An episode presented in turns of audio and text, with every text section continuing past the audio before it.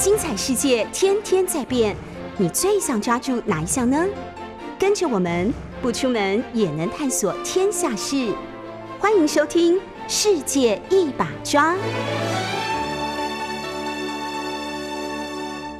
Hello，各位好朋友，大家好，欢迎收听 News 九八九八新闻台。现在收听的节目是《世界一把抓》，我是于北辰。我们同时在 YouTube 九八新闻台开直播，也欢迎大家来收看直播。哎，大家一直忘了一件事哈，九八新闻台是广播节目。呃，那我们在 YouTube 是因为要预防一些朋友可能没有时间在及时能够听到广播，所以可以回听。所以在 YouTube 里面，我们才增加了这个这个这个频道跟项目哈。所以我们还是以广播为主。因为我记得小时候的时候，我们很喜欢听广播节目。那那个时候呢，只要广播时间一过，那就糟了，再也听不到了。那除非要拜托好朋友，哎，你帮我录起来。大家记不记得以前有这种做法？帮我录音，我要听这段的广播。所以以前必须要如此。那现在网络发达了，如果你想要听回播，你只要上 YouTube 频道，再点下去，你就可以听到这段时间所有的主持人、所有的节目的精彩的内容，都可以重重新的一次、两次、三次，你看一百次都可以啊，都可以。这样就是资讯时代不一样，网络时代跟以往的这个广播时代不一样。可是呢，广播依然在进行哈。我们九八新闻台还是 FM 九八点一固定的广播节目，还是欢迎大家在开车的时候，或者在平常在工作的时候，觉得好像很安静哈，鸦雀无声，这种工作做起来呃会很乏味，你就打开收音机九八点一听一下呃广播节目，哎，其实那种感觉也蛮好的哈，听一听于北辰在这个时候跟你呃念经念一个小时也是蛮过瘾的事。嗯，如果对于睡眠有焦虑症的人，听我讲讲话，说说不定可以呃相当好协助你入眠。那可这个礼拜发生的事情，却让我们很难入眠或睡不着。呃，刚才我从家里过来的时候，在路上那个消防车警报声哦一哦一大作哈，后来才知道原来是大安区的一个富邦大楼它着火了。那当然这也也也目前为止呃损失跟伤亡还在统计中，希望都能一切平安。呃，因为为什么？因为这一个礼拜八天以来大家太焦虑了。为什么焦虑呢？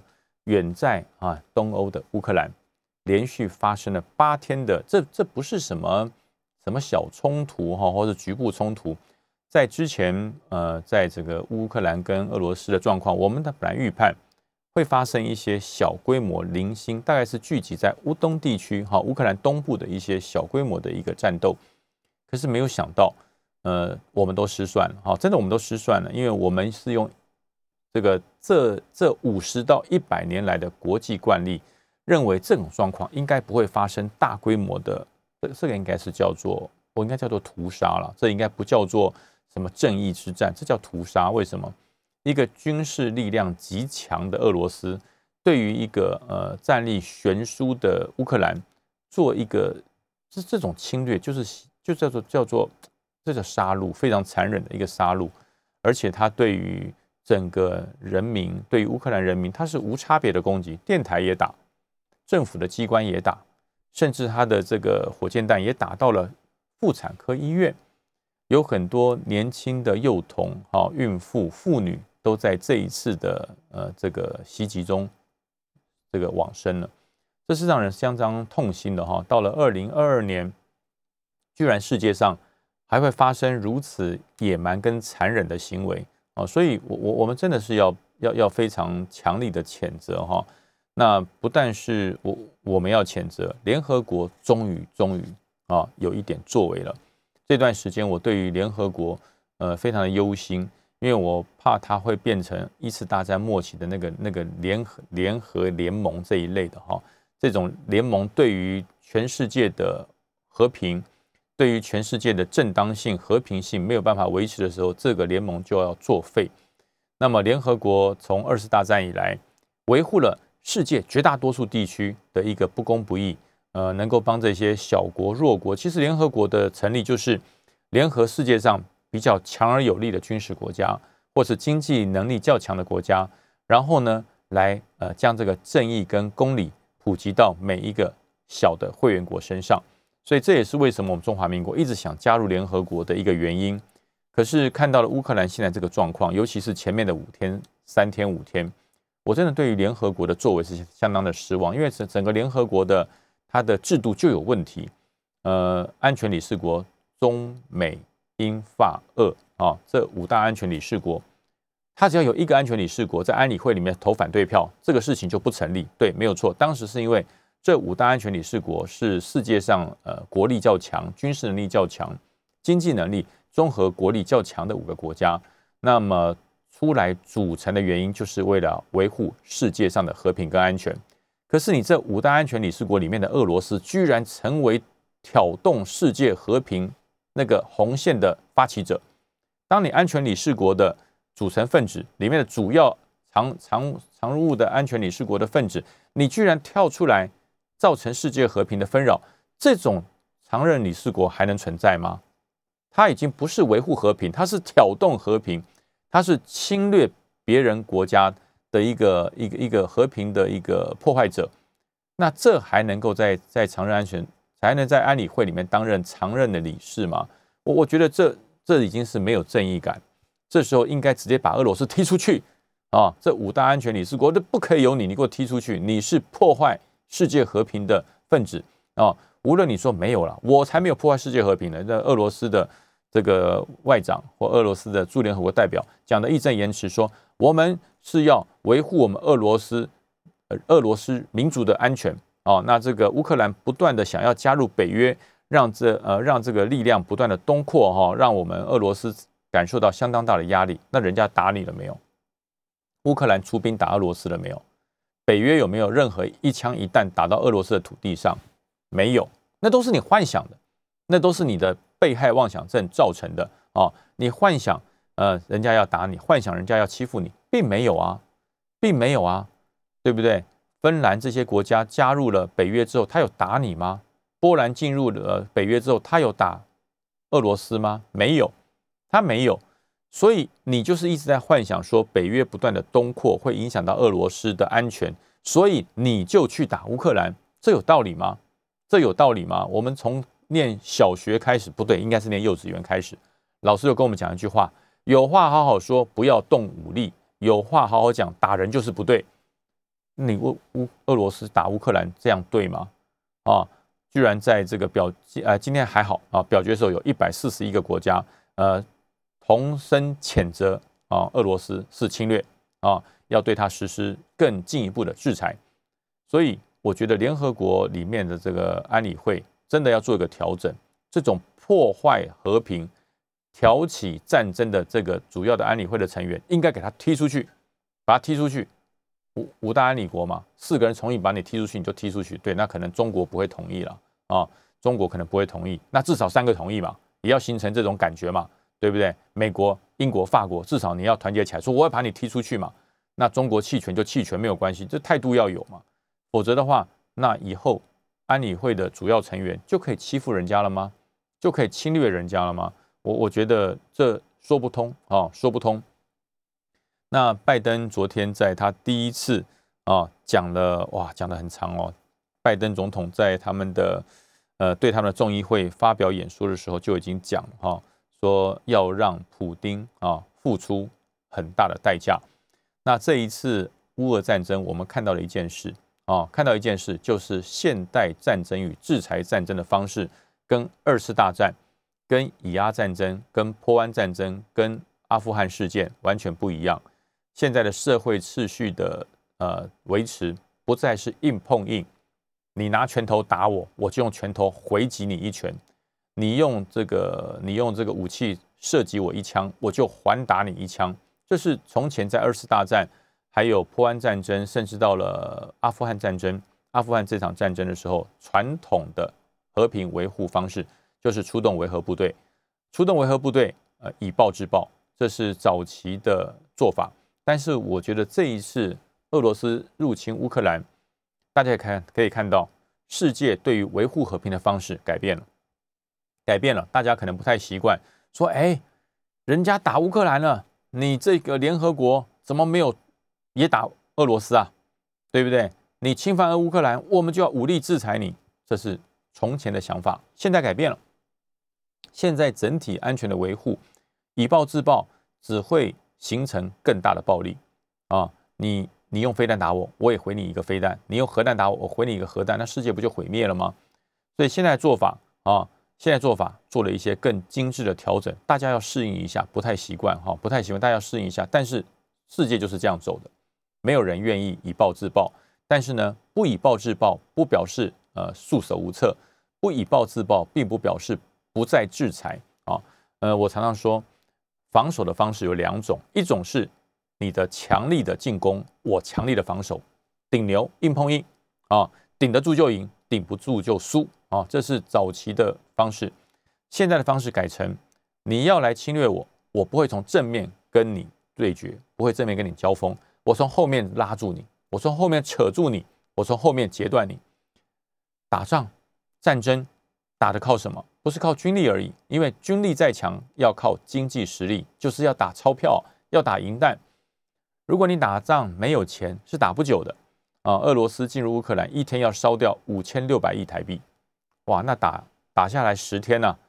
打下十天，可能就烧掉一个国家的全年所得了啊！况且俄罗斯虽然军力很强。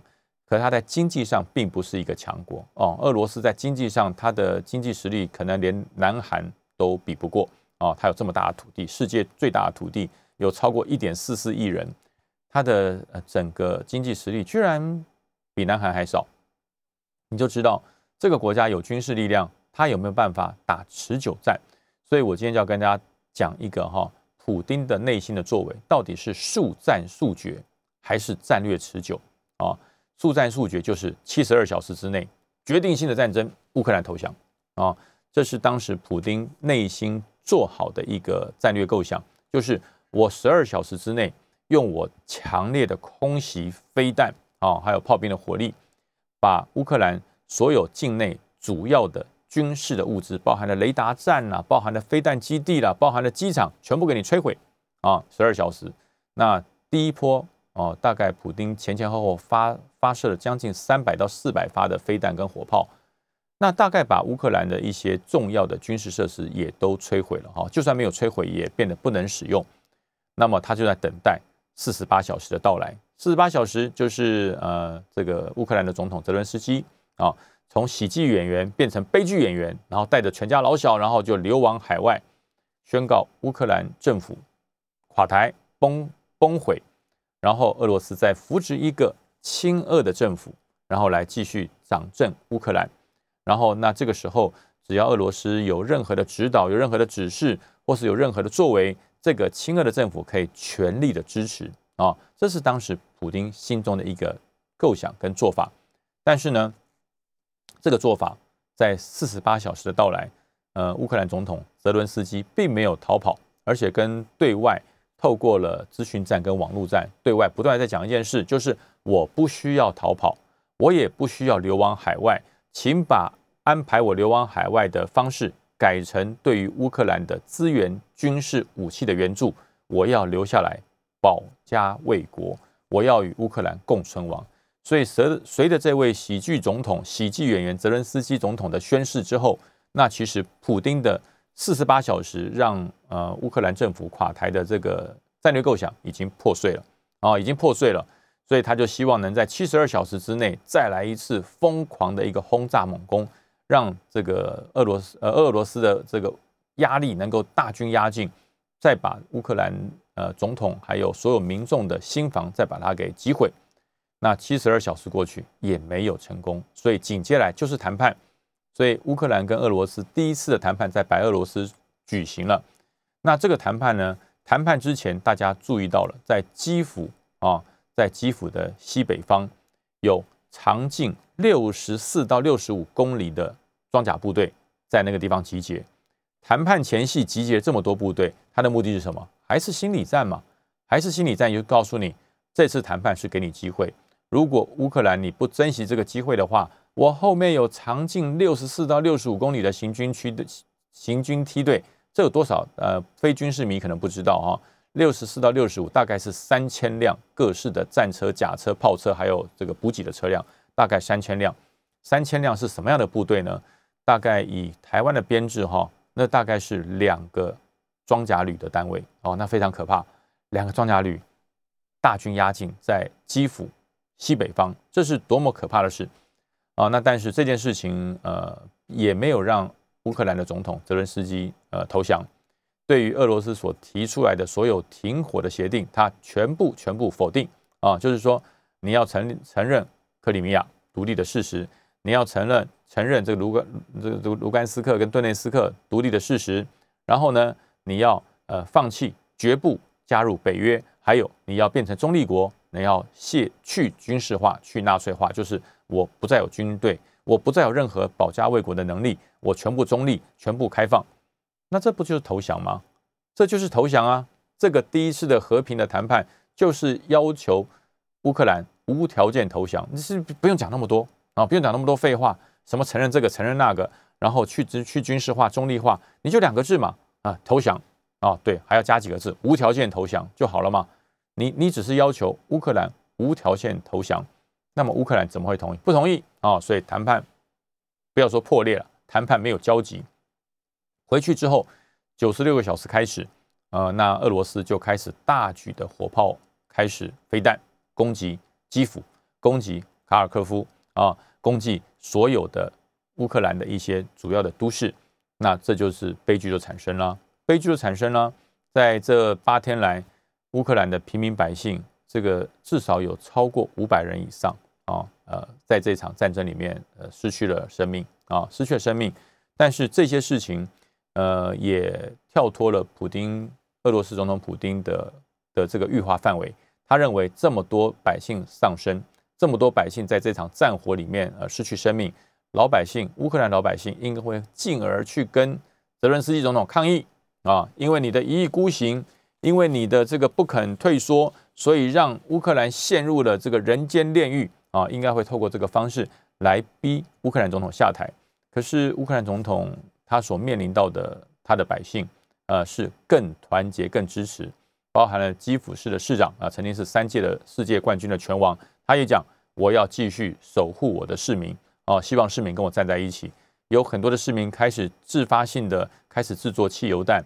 开始，甚至我那天看了他呃乌克兰的的这个基辅市，他丢出了一张图，我觉得很有趣。那什么去呢？那好像是以前我们在军中啊单兵五班排训练的时候所教导我们的做法一样，叫什么猎杀战车？如何猎杀战车？这是以前我们在入伍训练的时候班长教我们的哈，就是用简易的汽油弹，然后战车或是装甲车不是随便丢，它有罩门，你要丢到它的罩门，丢到它的弱点上，这个。这个呃汽油弹才能够发挥作用。这张图居然在乌克兰的基辅市开始在社群网络上普遍的传播哦。那后来我收到这个讯息的时候，哇，这不是我当年在当入伍啊从军入伍的时候班长教我的吗？啊，那也就是说这些呃所谓的全民皆兵、全民国防的概念，在乌克兰现在战火烽火林立的时候，已经开始哈，这个这个观念已经开始深植人心啊，所以。呃，如何让一个国家坚定？如何让一个国家凝固？呃，所以很多人在问说，到底你可以守多久？来，大家看看，以乌克兰的军事力量，与乌克兰军队的军事力量，因为乌克兰的军事力量在评在整体评论上是世界排名第二十二，呃，那我们中华民国排名第二十一，差一名啊。那他面临到的是世界第二啊，第二大强的这个军事国家俄罗斯，乌克兰守了多久？乌克兰到现在为止已经八天了。已经八天了，而且乌克兰没有海峡天险的屏障，乌克兰跟俄罗斯就是一条线啊，就可以直接走过来了啊，就是一条线可以直接走过来了。那乌克兰在世界军力排名第二十二，乌克兰守了八天，到现在为止，俄罗斯什么时候可以拿下乌克兰还不知道，还不知道啊。那么呃，以后在立法院，在任何地方，呃，再有人问国防部的时候，国防部部长就可以很明白的答复。啊，世界排名第二十二的乌克兰守了八天，我们是世界排名第二十一，我们曾经排名十二过，中华民国的国军曾经战力排名在全世界第十二名过，那我们能守多久？乌克兰能够守八天以上，哈，现在还持续进行中，乌克兰还并没有被攻下来，那是乌克兰的军队很强吗？啊，这是因素之一，最主要是人民爱国心，人民守土守乡。保乡保土的心，让乌克兰凝聚起来，让乌克兰强起来。所以，呃，所以再有人问说，哎，请问一下国防部长，呃，中华民国的国军如果这个中共打过来，我们可以撑多久啊？部长回答了吧？啊，我现在告诉你了，乌克兰都可以守八天以上。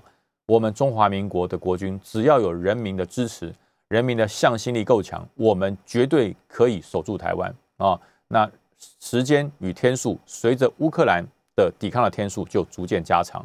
所以我讲，常常从乌克兰的这场被侵略啊，从这场乌克兰被俄罗斯侵略的状况下，大家可以知道，其实战争虽然很久没有发生，可是并不表示战争离我们很远啊。战争真的是一触可及，因为只要拥有强大军力的国家，他哪一天突然间啊发疯了，他如果哪一天突然间哪根筋不对了，就打过来了，就打过来了。所以，呃，所以我当了三十二年的军人。我从来没有一天认为是和平的，我从来没有认为有一天是不会打仗的。因为如果连军人都认为战争很远，那这个国家就危险啊。所以这几天哈，二二八年假放完之后，很多人都到处去玩。我以前在军中所带的部署跟我的袍泽啊，都告诉我，他们几乎都在部队里面，他们都在加强战备。那可想而知，因为乌克兰的战争影响世界这么大，那么我们的国军怎么可以？自己放掉自己的心理武装呢？下一节我们来继续来谈。休息一下，进广告。各位好朋友，大家好，回来喽！现在回到九八新闻台《世界一把抓》，我是于北辰。嗯，大家这两天都在问一件事。他说：“哈，这个乌克兰被俄罗斯空袭啊，炸弹的的这个这个轰炸，呃，他们老百姓都躲到哪里去了啊？那乌克兰老百姓是不是都有非常良好的防空疏散准备，都有非常好的防空预习演习？”所以才会让乌克兰老百姓，呃，在作战的时候可以有条不紊、很有次序的躲起来。其实我告诉你，战争不会有次序的啊！遇到空袭、遇到战争，就像你就算消防演习再多次，你遇到火灾，你会不慌吗？一定会慌张。可是呢，即使慌张，你还是要记得一件事：哪里安全啊？所以，呃，我讲，呃，当俄罗斯打算速战速决，而乌克兰打算来一个战略持久，哦，两个人就是这样拉锯。他说：“等待是什么？等待的是国际社会的声援啊！那国际社会是给予什么样的声援呢？不是硬碰硬的武力声援，而是经济制裁，让侵略者没有钱打下去啊！你撑得越久，侵略者花的钱越多，当他孤立无援的时候，他势必啊要停止他攻击的行动。这是现在整个呃呃这个世界对于和平解决战争的一种方式，不再走硬碰硬，走经济制裁，断你的银根。”断你的资源，让你打不下去。那么国民要应应一个所谓的持久作战，你就要有非常好的防备哈。那每一年，每一年哈，大家听好，每一年哦，汉光演习前一到两天都会有一种演习，叫做万安演习，不是讲万安哈，是万安演习，每年都会有。大家可能因为我们在和平的氛围里待久了，大家都不觉得这个演习很重要。我记得小时候。嗯，我应该在念国中的时候，那个时候的万安演习啊，那不得了。演习一发布，你在路上走，我告诉你罚钱啊，罚钱。如果你不服，就被抓到警察局去啊，这这很严格的。但是因为慢慢两岸的局势缓和了，大家认为战争离我们很远了，所以每一年的万安演习就是防空演习，大家会听到那个警报声哦，很长，有没有都有印象吧？对不对？现在想想，大家都记得有这个演习，对不对？可是那时候你在干什么？啊，那时候你只要不要乱跑，你在房你在办公室里办公的继续办公，你在学校上课的继续上课，你在咖啡厅喝咖啡的就继续喝咖啡厅啊，在里面坐好休息。你只要不要在道路上跑，就连在道路上跑的车子，只要你行进中，你就继续行进，都不受任何影响。这个演习是落空的，那国防部要打屁股啊，国防部跟内政部真的是打屁股要失职了。所以今年的万安演习，今年的汉光演习，我跟你保证，一定会很落实。一定会很落实，应该怎么做？防空演习、万演习应该怎么做？在车子在路上行驶的，全部靠边停，人员下车疏散。然后呢，在大楼里面办公或在学校里面上学上课的老师、学生还有职员，这些人呢，听到防空演习的时候啊，我们以前小时候在书包里还要准备一个小小的这个坐垫啊，平常是坐在屁股底下当坐垫。等到防空演习的时候，就放在头上，防止重物掉落。然后呢，老师会指导学生进入地下室啊，进入建筑物的地下室。那么大楼楼房大厦，它有地下室的，其实那个地下室都是该栋大楼的防空疏散位置。它不只是提供本大楼所有的住户跟人员，在当时在路上走的行人经过了某个大楼大厦，你就就近进入大厦的避难所去避难啊，去做防空演习。这个东西可能啊，四十岁以上的人有经验啊，超过四十岁以上的人，你可能小时候你还有印象，可是三十岁。啊，三十几岁的朋友，你可能都没有印象，你可能对万安演习啊，就是每年哦叫一叫，测试一下警报，对，甚至还有很多警察、里长会很贴心告诉你，现在是演习警报测试，不要紧张，没有什么事，不行，演习视同作战啊，你就要视同说真的有空袭，真的有飞弹要来袭的那种方式来躲避啊，所以地下室各栋大楼的地下室其实都有被严格做管制，所以大家现在可以了解为什么你家的地下室明明就那么大。可是停车的位置却不能把它塞得满满的。你的地下室为什么很多地方是空的？那个地方不能堆置废物，不可堆置什么东西，因为那是防空避难的疏散场所。所以这样子提醒大家一下，呃，今年的万安演习啊，警报发布的时候，你不妨多注意一下，或是你回家注意到一下你家的大楼有没有防空疏散避难所的指示箭头。我告诉你，你绝对找得到啊，只是以前你没有重视。那这次乌克兰他们怎么做的呢？其实你说乌克兰的人民真的准备好接受战争了吗？没有，对于战争接受程度永远不会准备好，也没有人想准备好，因为根本没有人要打仗。所以这一次乌克兰在发生了重大的空袭的时候，乌克兰的百姓到哪里去了呢？我告诉大家，地铁站，绝大多数的乌克兰人民都躲到地铁站，整个基辅的地铁站几乎成为了防空洞。那这些人民呢，在接受到了。可能要被飞弹攻击的时候，他们就紧急的进入了地铁站。那地铁站，你想想看，能够容纳多少人民嘛？哈，那真的是有限。那地铁站里面，它的食物、水充不充足，够不够？我觉得这都是未来所有主管机关啊，主管全民国防、主管内政相关法令、防空演习的这些主管单位，你要考虑到。也就是说，你让人民进到了防空疏散的地方来做呃避难，来做躲避。那这个防空避难的地方水够不够啊？有有没有足够的水源？有没有足够的食物？因为进入了防空疏散的避难所之后，不是避一个小时、两个小时，动辄可能避二十四小时以上。那么超过一天的时间，这些在里面哦避难的人民百姓，他该怎么办？他要如何维持生命？我觉得这都要帮忙想到。那很多人又会问啊，不对呀，那你躲在大厦地下室，它的抗炸度够不够呢？我告诉你，地下室的抗炸度真的很强，因为上面有十几层楼啊，它的地下室的抗炸度真的够强。但是呢，不是每个人都要躲进去。很多人说台湾两千三百五十万人都要躲进去，没有，不是不是啊，你是被兵役列管，你是后备动员管制的人员，在防空演习之前，你会被部队动员征召。到达指定地点报道啊，那很多人就说到哪里报道我都不知道。哎，对对对，这个问题就很棒。这个礼拜六开始啊，这个礼拜六开始，史上最强的教招要来了哈，这是第一波啊，总共哦要实施史上最强的教招。这些人在礼拜六就要入营，而且报道的地点不再是军队，说我教招就到军队报道，不对，现在不到军队报道喽。现在报道地点是战术位置。什么叫战术位置？也就是说，你作战在哪里打仗，你就到哪里报道。那目前第一波要报道的位置啊，是在某个国小啊，报纸上有登，我不要讲啊，在某个国小已经开始要做动员了。那礼拜六你接到教招令的同的这些教招员，你不要再跑到部队去报道喽，要搞清楚这一次的教招跟以前不一样啊。那呃，我本来是预判了。这次教招一定被骂到翻了，为什么？这不方便嘛，对不对？以前是在呃营区里报道，现在要到到到到野外报道，要到战术地点报道，这多难找啊！以如果说没有发生乌克兰这件事情的时候，我跟你保证，这个教招国防部一定骂到翻。可是这一次，哎，到目前为止没什么骂声呢。到目前为止，没有什么没有什么骂声，也没有什么提出异议，大家只是说，那请问报道地点要告诉我清楚，不要让我。走错路，没有报道成功，然后呢，我就被成没有报道，然后被被国防部处分或是罚钱，哎，不会的。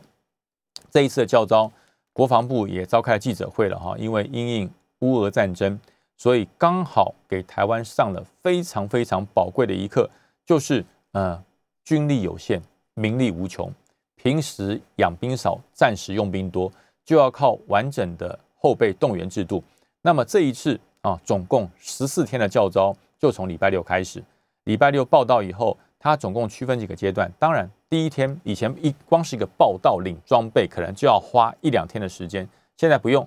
报道领装备三个小时之内完成，因为你在报道之前，呃，这些国防部的承办单位都已经跟所有这个准备要去报道的应招员，这些准备要征招入营的这些应招员，都给你完成了。你穿的衣服是什么型号？你的鞋子是什么型号？你的钢盔是什么型号？都已经把调查好了。所以等到你去报道的时候，它都是一袋一袋准备好，你拿了就走，拿了就走，然后。呃，到达这个指定的帐篷区，你换完装之后出来，你的穿去的便服跟其他的资料就放在那个袋子里面，把它竖起来，交给承办单位保管，他会一箱一箱给你装好啊。十四天之后再来领。然后这段时间，你所有的十四天所要使用的战斗装备、军事服装都在这一袋里面。穿完之后，三个小时之内到战术地点报道啊。那报道之后立刻开始哈。以前还有什么什么肝胆相照啊？大家互相认识啊，现在都不必了啊。报道之后，第一件事情啊，在战斗中认识，在战斗中熟悉，在演习中了解，所以你立刻去领你的编制武器，然后开始在现地开始第一个学习武器性能的熟装，因为大家可能以前在军中使用的时候，你使用的枪支，你使用的武器，可能经过了几年之后，因为国军战备需求的提升，变成新式的武器了。变得新式的装备了，你一定要利用很短的时间做一个熟悉跟熟装，至少枪支你要会大部分解，至少射击预习你要会啊。所以第一天会把你主要战斗使用的武器装备，呃，这些操作的技能，还有这个机械的性能，给你做一个非常精细的一个训练跟了解。第二天开始就不再花拳绣腿了，就不再坐在那个地方听教官讲了，就直接带你进入。你的战术演练位置，先开始实施射击预习啊！你的枪支如何瞄准目标？你的枪支如何啊在故障里来做排除？完成了射击预习之后，第三天就是实弹射击啊！实弹射击不再是花钱绣腿打个六发就好，实弹射击要打到合格为止啊！射击到合格为止，也不再有什么一个人有几发子弹的限制，没有合格为止啊！如果你有本事六发就变成精准的步枪兵，那就六发。如果你的步枪射击没有合格，就一直打到合格为止啊。所以这一次的训练跟以前不一样。然后呃，第十天到第十三天，这是非常重要的，就是野战行军。你不但要在战术位置里面从事战斗技能，你不但要在战术位置里面呃完成保家卫国的规划，还有你的这个左右领兵的认识，还要做体能的训练啊。第十天到第十三天会做行军，野外的行军啊。那行军的位置是是你战术位置的大与小来做决定。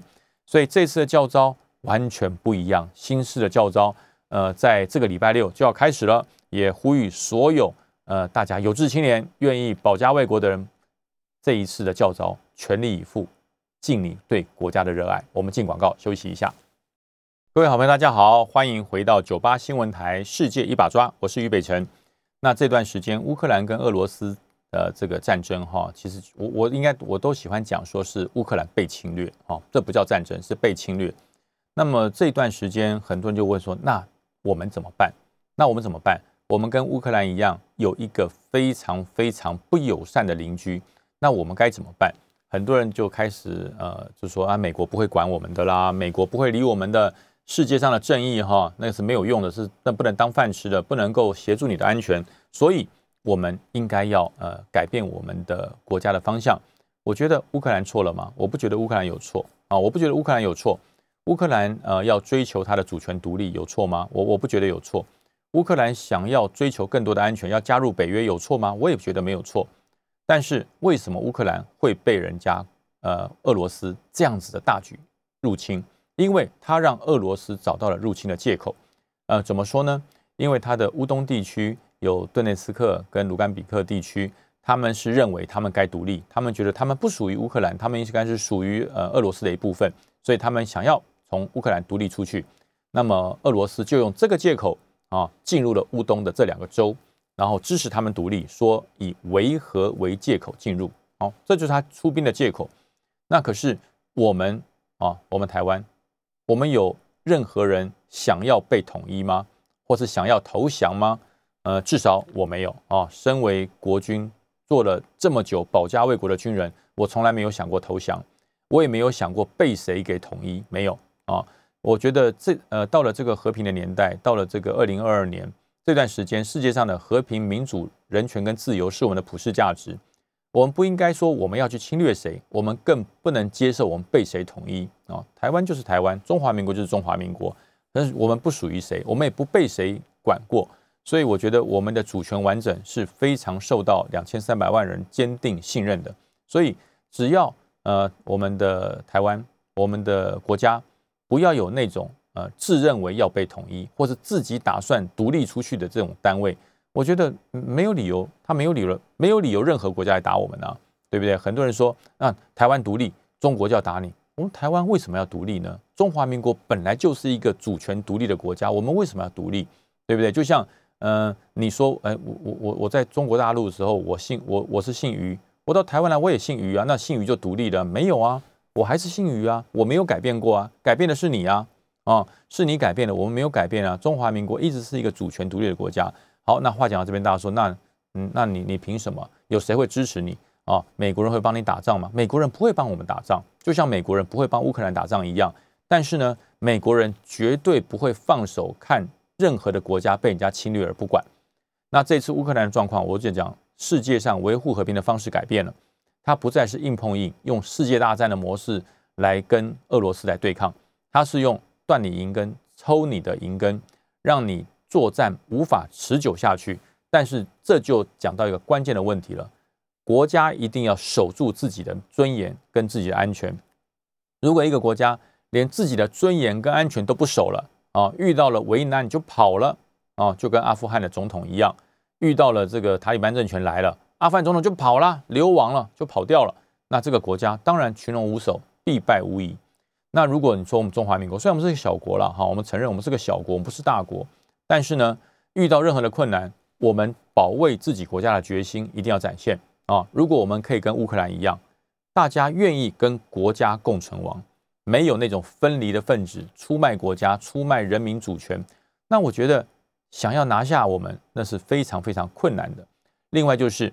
呃，这两天美国连续两个啊重量级的访问，第一个就是呃昨天啊，昨天这个拜登总统派了前呃他们参谋联席会的这个主席这个穆勒带着一行五人到我们中华民国来访问，他来访问人家说他的访问是来干嘛？带来什么？不用带来什么，这是一种态度，这是一种态度，就是呃世界不会放弃任何一个想生存的国家，我们想不想生存？想啊。中华民国从来没有放弃自己生存的权利，我们一直很努力，我们一直对世界上呃贡献出我们自己能够贡献的力量，呃，所以很多人说这次乌克兰的这个状状况里面，台湾能做什么？我们台湾加入制裁俄罗斯的行列，不是为了当出头鸟，更不是为了蹭热度，是因为每一个小螺丝钉都发挥它的作用，那就会凝聚出一股非常大的力量。虽然我们跟俄罗斯之间的经贸往来不过零点一八而已，大家说很少，这么一点点，俄罗斯不痛不痒。对，一个国家零点一八，一百个国家呢，对不对？一百个国家那就不得了了。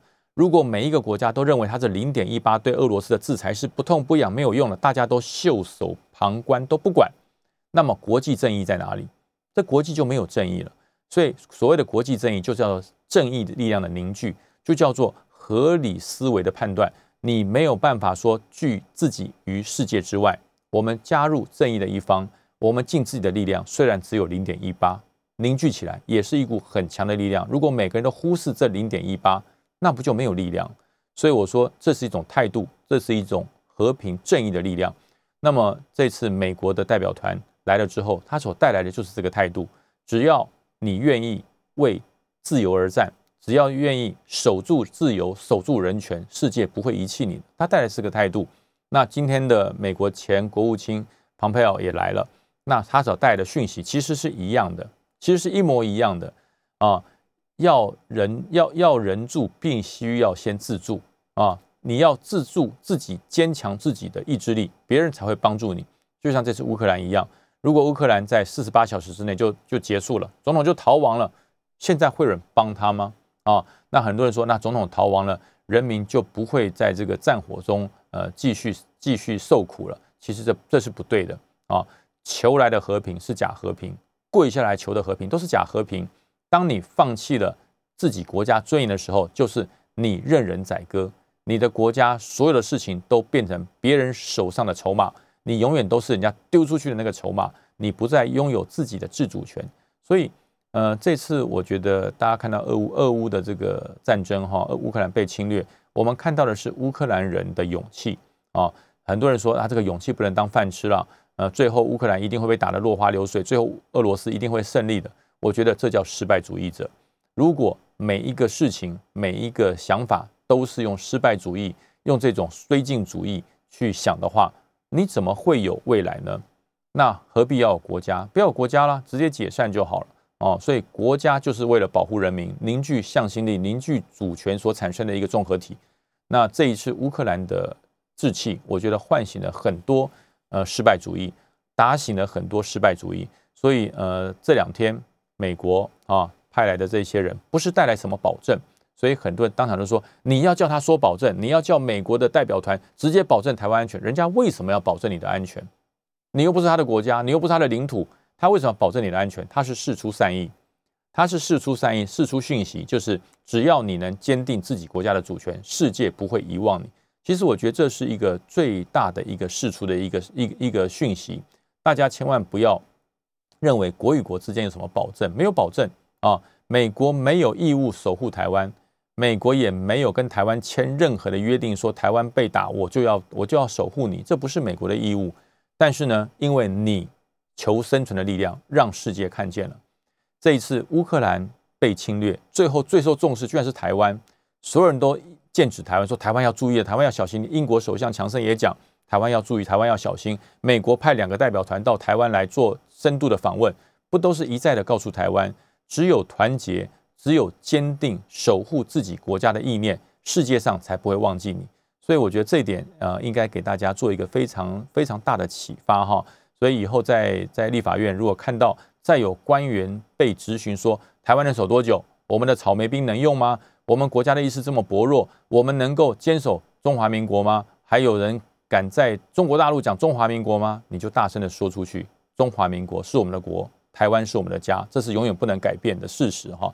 所以，呃，乌克兰战争虽然大家看了很心痛，乌克兰的这个战争虽然大家看了很心碎，可是大家，我还是希望大家一起帮乌克兰加油机器。虽然我们的力量不大，虽然我们是个小国，虽然我们没有很强大的经济能力，可是只要我们尽国际社会的一己之力。只要我们没有放弃我们在世界上占有的地位，你就很重要。